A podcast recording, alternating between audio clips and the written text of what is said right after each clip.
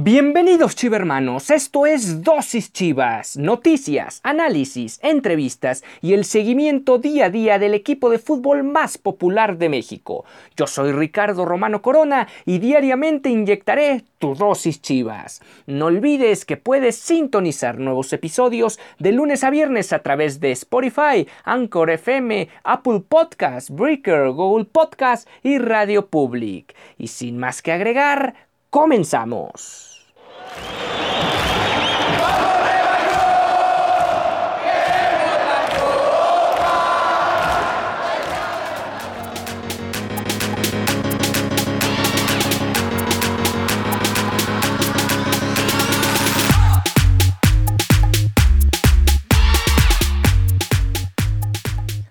Muy buen día, esto es Dosis Chivas, es la emisión de viernes 6 de noviembre.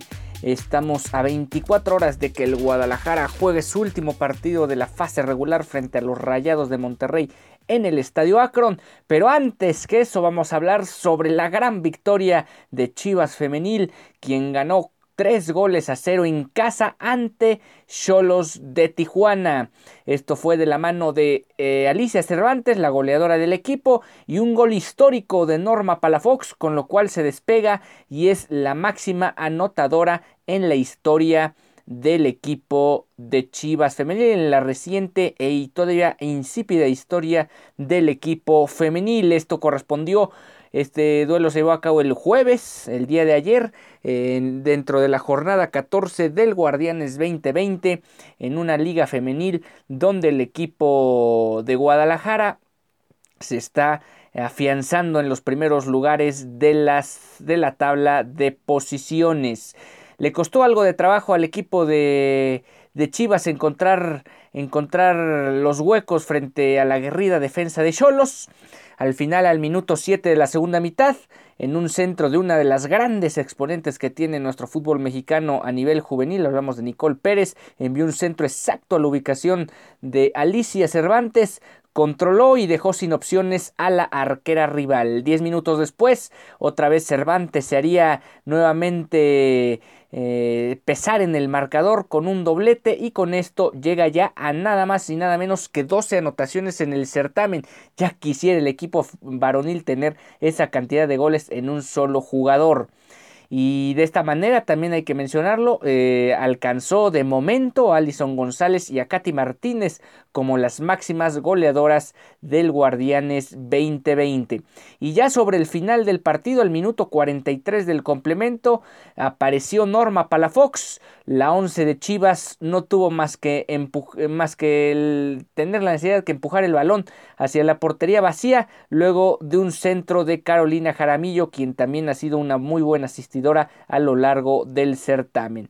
Una vez que se liquida esta historia y el Guadalajara suma tres puntos, con esto alcanzan la cifra impresionante de 35 unidades y se estacionan en el tercer puesto, solo detrás de los equipos del norte. Hablamos de equipo de las felinas que tienen 37 puntos y las rayadas con 36. Estos dos equipos todavía no juegan en la jornada, pero obviamente Chivas sigue apretando y sigue presionando a los equipos del norte en que no dejen escapar puntos o este equipo del rebaño se les puede meter por las espuelas. Y bueno, ¿cuáles fueron las palabras del Chore Mejía después de la victoria eh, hasta cierto punto cómoda frente a Cholas. Bueno, mencionó, fue importante ganar tres puntos, llegamos a seis de los nueve posibles esta semana y hoy rescato un par de cosas. Mantuvimos el cero nuevamente en nuestro arco y pudimos capitalizar muchas, eh, muchas de las jugadas que generamos. Hay que recordar que el equipo Tapatío, el equipo de Chivas femenil, está jugando una jornada doble y el próximo domingo la va a concluir visitando al equipo de la franja. Y bueno, eh, otra de las frases del Chore fue, destaco el compañerismo y el último gol fue un ejemplo de que no hay envidias, todas están viendo quién tiene más oportunidad de anotar y considero que fue un partido redondo.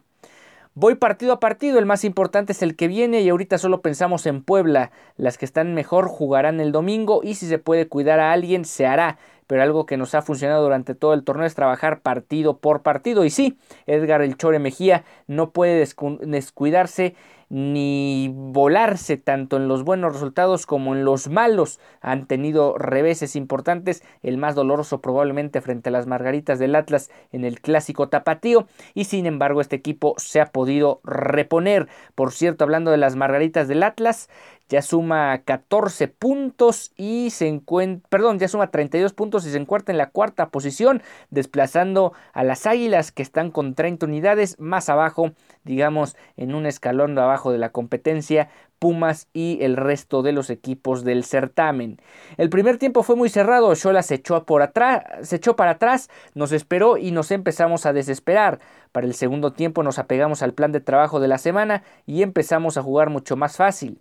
Se le dio más dinámica al juego y los espacios empezaron a aparecer. Creo que esa fue la clave para el cambio de chip y que se pudieran consolidar las acciones de gol. Pues así la situación con estos equipos, eh, mencionar eh, ya en actualización de datos, las rayadas em, empataron en esta jornada 14 y con esto Chivas se pone, se pone solo dos unidades del equipo regiomontano. El otro equipo de la ciudad de industrial del norte, del noreste del país, hablamos de los de Tigres de la Universidad Autónoma de Nuevo León, sumó una victoria más, ya es una racha impresionante de triunfos los que tiene el cuadro de Tigres y llega con esto a 14, eh, perdón, a 40 unidades y todavía sin conocer la derrota en este campeonato. Eh, por cierto, el último duelo de esta fase regular en lo que se refiere tanto a Tigres como Chivas es un duelo directo entre ellos y por qué no pensar en que puede ser la final adelantada del certamen Guardianes 2020. Veremos porque pareciera que Tigres de la Universidad Autónoma de Nuevo León se puede jugar el invicto o el peligro mayor que tiene en este cierre de campeonato, eh, en esa condición de imbatibles en los partidos, puede ser precisamente en el último donde puedan perder dicha condición. Y bueno, eh, ahí estuvieron las palabras del Chore Mejía, quien se está dando cuenta que el equipo tiene un potencial muy alto y, e ilusiona como para pensar que el, que, que el rebaño femenil tiene todas las aspiraciones legítimas para convertirse en un serio o ya es un serio contendiente rumbo al campeonato, lo que sería a la postre el la segunda corona de Chivas femenil en su todavía corta historia. Y bueno, pasando al tema varonil, vamos una pausa y regresamos con la agenda de viernes y ya la preparación rumbo al duelo frente a Rayados.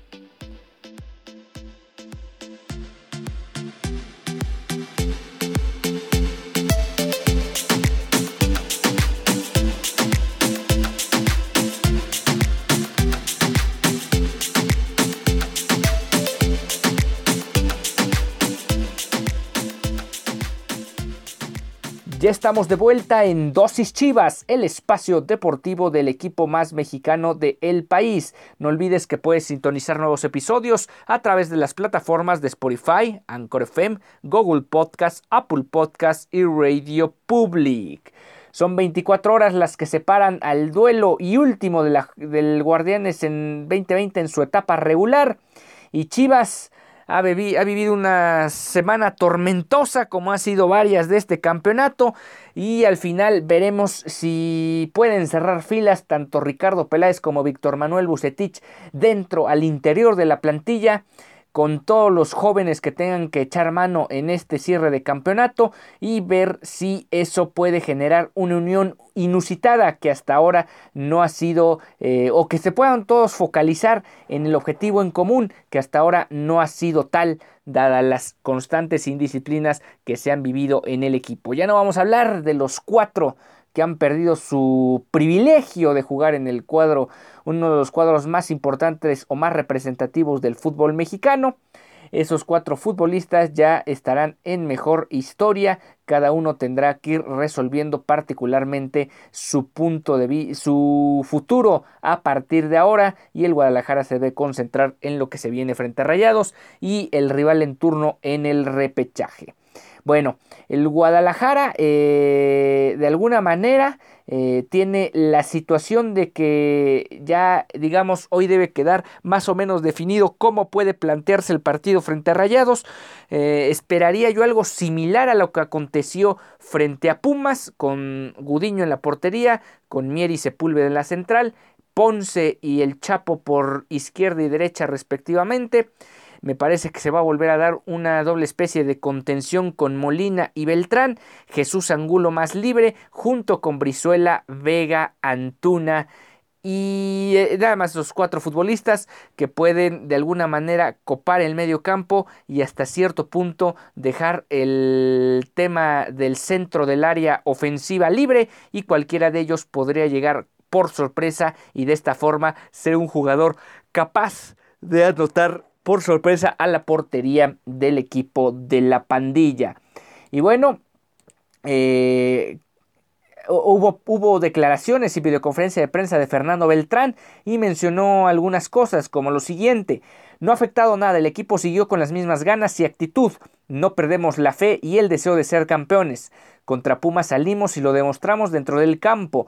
Pese a estas situaciones, el equipo no se desconcentra, sabemos hacia dónde queremos ir y estamos más unidos que nunca. Y es precisamente lo que vengo mencionando, que aquí es donde hay que cerrar filas comprometer a los que quedan, comprometer a los que están y con eso tratar de cerrar el torneo de forma brillante o de, o de, la mejor forma posible, lo más óptimo que se pueda para poder alcanzar a competir y por qué no luchar por el campeonato.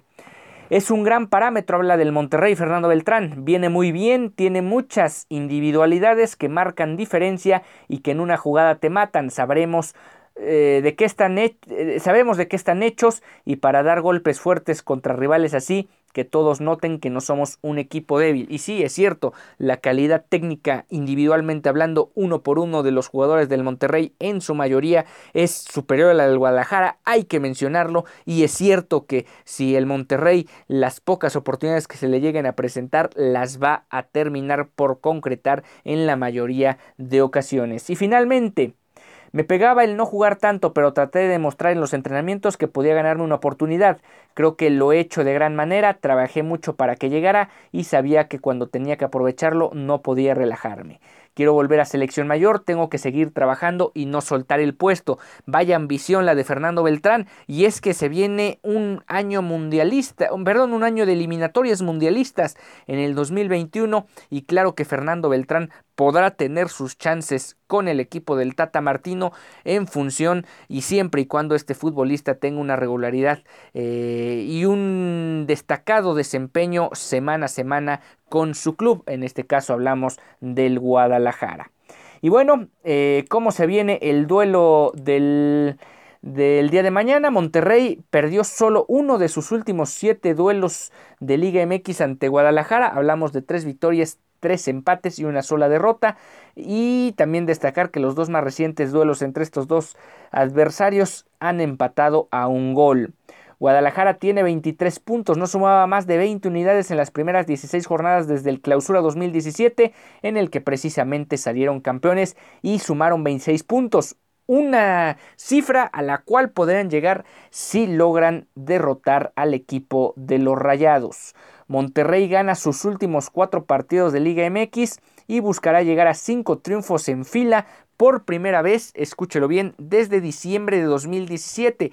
A pesar de ser un equipo tan vasto en su plantilla, no ha sido capaz de ligar. Claro, también no es fácil ligar cinco triunfos consecutivos en una liga tan competida y hasta cierto punto con tan compleja como lo es el fútbol mexicano. Bueno, pues son ya prácticamente tres años que el Monterrey no logra sumar cinco triunfos en fila y tratará de lograrlo mañana en el estadio Akron.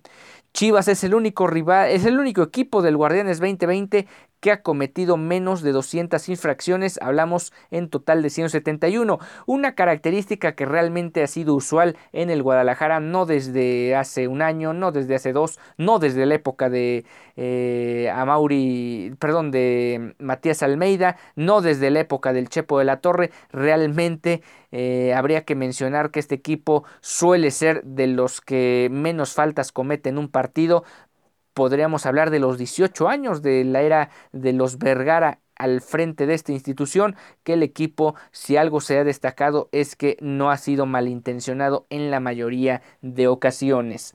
Monterrey es el único equipo que ha concedido goles de tiro de esquina y además es el equipo con más tantos anotados por esa vía. Tiene siete al igual que el Mazatlán. Y vaya que es un dato bastante interesante que haya conseguido varios goles en tiro de esquina y es que el Guadalajara viene de anotar uno por esa vía gracias a su capitán Jesús Molina, quien es probablemente el mejor rematador de cabeza que tiene el club. ¿Cómo pueden parar estos dos equipos? Bueno, eh, ya mencionamos lo de Chivas, ahora vamos a hablar sobre Monterrey, que viene de cuatro triunfos en fila. El primero se dio frente al Puebla en casa y en aquella ocasión con el tradicional 4-4-2 formó con González en portería, Gutiérrez, Montes, Sánchez y Gallardo en la defensa, Mesa, Craneviter, González y Layuna en el medio campo, adelante Aqueloba con Rogelio Funes Mori. Después visitaron La Perrera y sacaron la victoria por la mínima. En ese duelo aparecieron por parte de los Rayados Nicolás Sánchez, Matías Craneviter, eh, Alfonso González, Celso Ortiz, Alfonso Alvarado, eh, Shahir Mohamed, Maximiliano Mesa, Eric Cantú, Sebastián Vegas, Luis Cárdenas, Daniel Parra, César Montes, Edson Gutiérrez. Esto estamos hablando en el duelo de Copa MX. Anteriormente la racha realmente inicia en, digamos ya tiene, incluyendo el partido de Copa, tiene cinco duelos, en total eh, son cuatro de liga. La racha antes del Puebla fue frente a Querétaro, allí inició la racha en condición de visitante ahí en la corregidora. Aquel duelo fue con González, Parra, Vega, Sánchez y Estefan Medina en la defensa, Ortiz y Craneviter en el centro del campo. Y aquí cambió un poco el parado de, de, Monterrey porque jugó con tres volantes ofensivos, con Ponchito González, con Aqueloba, Mesa y el infaltable eh, Rogelio Funes Mori al ataque. Y finalmente en la jornada 15 visitando al Mazatlán en un partido que se les complicó en demasía al equipo de los Rayados, lo terminaron definiendo por dos goles a uno. Fue con González en la portería, Gallardo, Sánchez, Montes y Cantú en la defensa, Layún, Praga, Ortiz y Mohamed en el medio campo, Jansen y Hurtado adelante. Aquella ocasión los goles fueron cortesía de Nico Sánchez y de Avilés Hurtado al minuto 3. Eh, finalmente, la última, de, la última victoria que tiene este equipo eh, fue frente a la máquina del Cruz Azul. El, el, pasado fin de semana lo vencieron un gol por cero allá en el gigante de acero. Y el equipo del Monterrey paró con González, Gutiérrez, Montes, Sánchez, Vegas, eso en la central y la portería respectivamente. Ortiz y González en el medio campo. Adelante Mesa, Rodríguez y Avilés Hurtado. El gol del partido lo anotó el mellizo ya próximo naturalizado mexicano Funes Mori. Y finalmente empataron con los Cholos en la vuelta de la Copa MX en un partido dramático donde el Monterrey terminó por coronarse campeón de Copa y salieron con Funes Mori, con Craneviter, con Hurtado, con Charlie Rodríguez, con Jansen Cantú, Cárdenas. Cárdenas fue el portero de la Copa, le respetó Mohamed esa posición y González se fue a la banca. También estuvo eh, Montes, Nicolás Sánchez, Vegas. Eh, entró de cambio Eduardo Zapata, estuvo también Alfonso Alvarado, Jesús Gallardo, Edson Gutiérrez, Arturo Alfonso González y Maximiliano Mesa. Pues bueno, lo que aparenta eh, ser es que podría de alguna forma darse la gran mayoría de los futbolistas que juegan contra Cruz Azul, con González en la portería. Eh, yo esperaría ver a Gallardo con Nico Sánchez, con Montes y tal vez Cantú por el lado derecho en la lateral. Celso Ortiz, eh, sí, Celso Ortiz debería aparecer en el, en, el, medio campo, también Maxi Mesa, Charlie Rodríguez y probablemente adelante pueda salir con Áviles Hurtado y el mellizo Rogelio Funes Mori. Y bueno, ya para cerrar la emisión, vamos con algunas curiosidades en los duelos entre estos dos equipos. La primera vez que el rebaño sagrado recibió a la pandilla del Monterrey fue en la campaña 45-46. Esto se dio en el Parque Oblatos y el equipo goleó al cuadro rojo, al cuadro regio por nada más y nada menos que la, la, fabulosa cantidad de 9 goles a 2. Un triplete de Max Prieto que ayer lo mencionábamos, además de dobletes de José Morales y Javier el ingeniero de la Torre, quien además eh, también se sumaría a las anotaciones Diego Martínez y Luis Vázquez. El último gol de Tomás Balcázar con el Guadalajara se lo hizo también a Rayados de Monterrey y fue en la primera vuelta de la 56-57 que concluyó con ventaja, con ventaja tapatía de 4 goles a 0. Javier El Cabo Valdivia debutó con el Guadalajara con un doblete ante los Rayados, esto en la jornada 1 de la 60-61.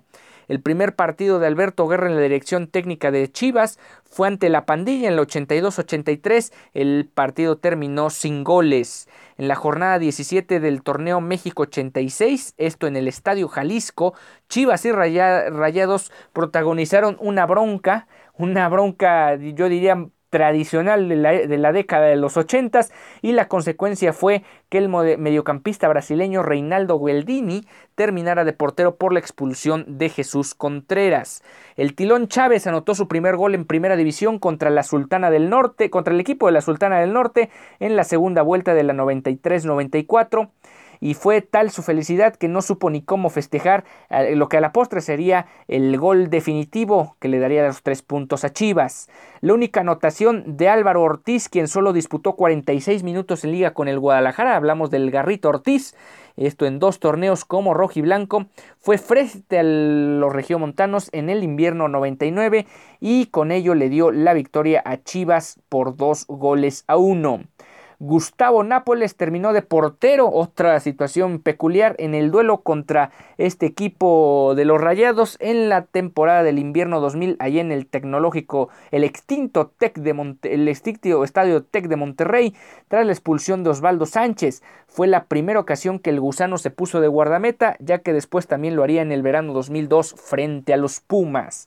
En la última fecha del verano 2001, el Guadalajara jugó como local ante Monterrey en el estadio 3 de marzo y ganó dos goles a cero. Inolvidable ese duelo, dadas las circunstancias que atravesaba el Jalisco. El duelo ante Monterrey de la jornada 8 de la Apertura 2014 fue detenido tras fuertes lluvias allá en la Sultana del Norte y esto provocó eh, una fuerte lesión del que eh, en ese entonces era defensor central de la pandilla. Hablamos del el actual líder de la defensa de Chivas, Iramier, quien se terminaría lesionando al minuto 12 cuando estaban empatados a cero goles. En el tiempo restante se jugó, eh, el tiempo restante de ese duelo se jugó un par de meses después y el cotejo terminó a favor de los locales por la mínima. Pues ahí están los datos las curiosidades de los enfrentamientos entre Chivas y Rayados que van a cerrar respectivamente su participación en la fase regular del Guardianes 2020. Nos encontramos el lunes para hablar sobre este duelo y todo lo acontecido, además ya con el rival en turno de lo que va a ser el repechaje en 15 días. Yo soy Ricardo Romano Corona y nos vemos el lunes 9 de noviembre.